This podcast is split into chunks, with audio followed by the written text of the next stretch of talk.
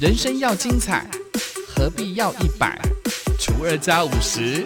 快乐自然来。欢迎收听本期的生友会。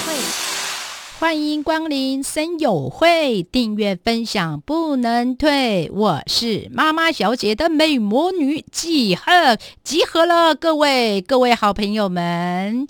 今天要集合了，集合很重要的就是集合之后呢，你有没有进步？再来呢，你的观点呢，以及你的观念有没有做进步？那才是我们马不论集合很重要的意义，在这个地方啊。今天我们来来聊聊遗产，什么叫做遗产？谁不知道啊？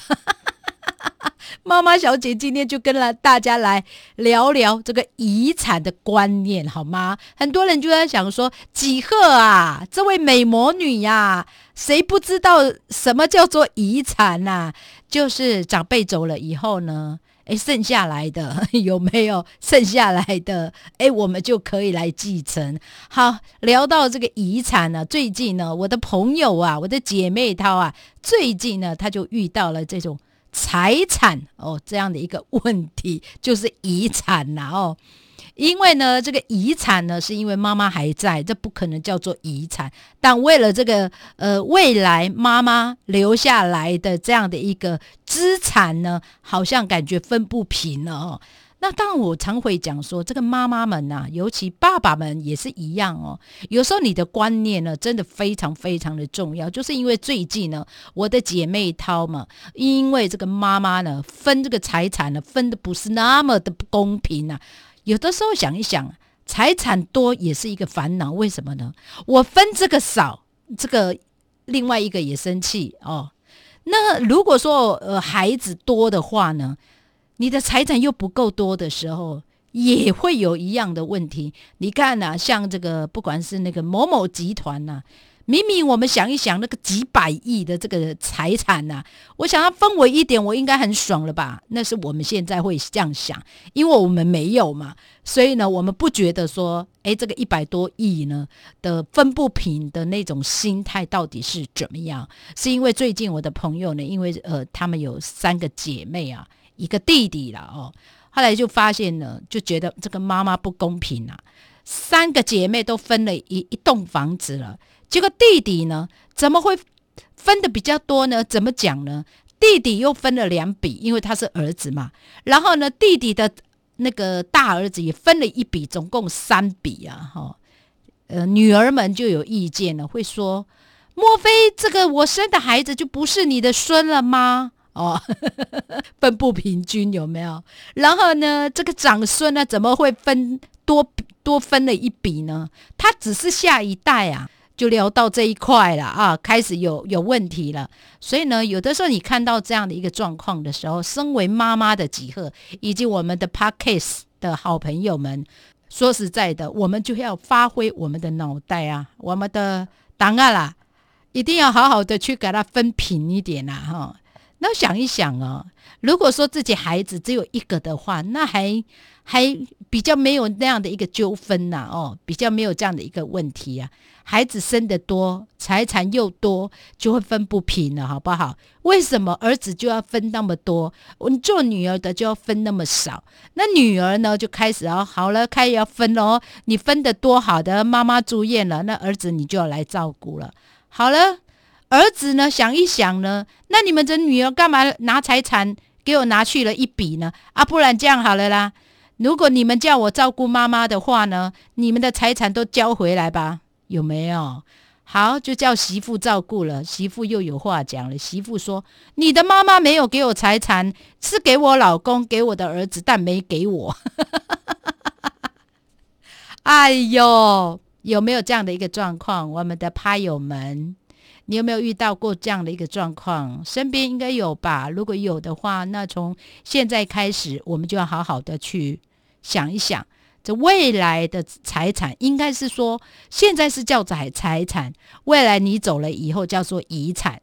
那我们这个遗产应该好好用在我们自己身上，不是吗？我觉得你观念呢，我们的观念真的要随着这个时代啊，做这样的一个改变哦。那当然，我们有的时候看到自己身边的这个朋友啊、姐妹淘啊，就会心里想说：哇，你已经够有钱了。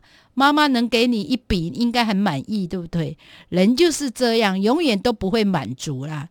呃，虽然吉赫会在这里说：“哎呀，你已经有了，干嘛计较啦？你已经有一笔了，自己本身就有能力，有赚钱的能力了，为什么要跟弟弟呃去争个你死我活呢？”诶，那就是吉赫的角度啊。但如果真那么一天的话，大概吉赫也会心里讲说：“为什么我只有一笔呀？” 是不是？所以呢，身为呃这个时代的我们，我们应该就现在开始，就应该要好好把我们的财产规划好，而不是呢把我们这个财产呢，好像留给孩子变遗产，然后呢遗产留给他们，他们还不满足，觉得分不平。然后变成有家庭革命，尤其有的时候遇到了类似这样的一个遗产的这个问题呀，有的时候分不平的时候呢，这就是作为爸爸妈妈的我们的责任呐。因为你分不平之后呢，就从那个时候开始呢，这个兄弟姐妹就不相往来啦，这就是我们的责任呐。所以这遗产重不重要？重要啊！最好这个遗产用在我们的身上，就是。财产呐，不要呃流来流去，流成仇啊！怎么财产变这样？本来早期的一个观念是说女儿流来流去，流成仇。现在呢，这个财产流来流去呢，流成仇，就是这个意思。就是说，告诉我们，现在我们赚的这个钱呢，可以的话呢，就花在我们的身上，不要把这个债务留给孩子，就是给孩子最好的财产。不要到时候财产过多了，留给孩子分不平啊！虽然我的姐妹都常常会说：“哎呀，我应该不会像我的妈妈一样啊，我应该会把这个财产分得非常的平均呐。”好的，怎么会平均呢？你想想，好，我我再举个一个例子好了，比如说我的房子啊，那有一个是在中山北路啊，有一个在东区啊。结果呢？你要分小孩的时候，你要怎么分呐？到时候孩子会跟你说：“东区价值比较高啊，妈妈你怎么给我分到这边的中山路这边的？你看公告地价，那个东区的多贵呀，中山区这里多便宜呀，有没有？告诉大家啦，就是永远哦分不平呐。所以咯，最好的办法什么办法呢？妈妈小姐的几何呢，就教大家。就是把这个财产呢花在我们的身上，尽量花，不要省。这就是呢，今天吉贺在妈妈小姐跟大家讨论呢，聊到这个财产跟遗产的这个不同啊，财产留在我们身上。遗产留给孩子，留成仇啊！尤其分不平的时候，就会有满满的抱怨呐。有很多的家庭呢，也有遇到类似这样的一个状况啊。这个财产呢分不平之后呢，等这个长辈们一一的走掉了之后呢，这个问题就多啦。我们眼睛闭起来，我们怎么知道呢？是不是？我们忘记呼吸的时候，我们怎么会知道呢？所以呢，我们爱孩子。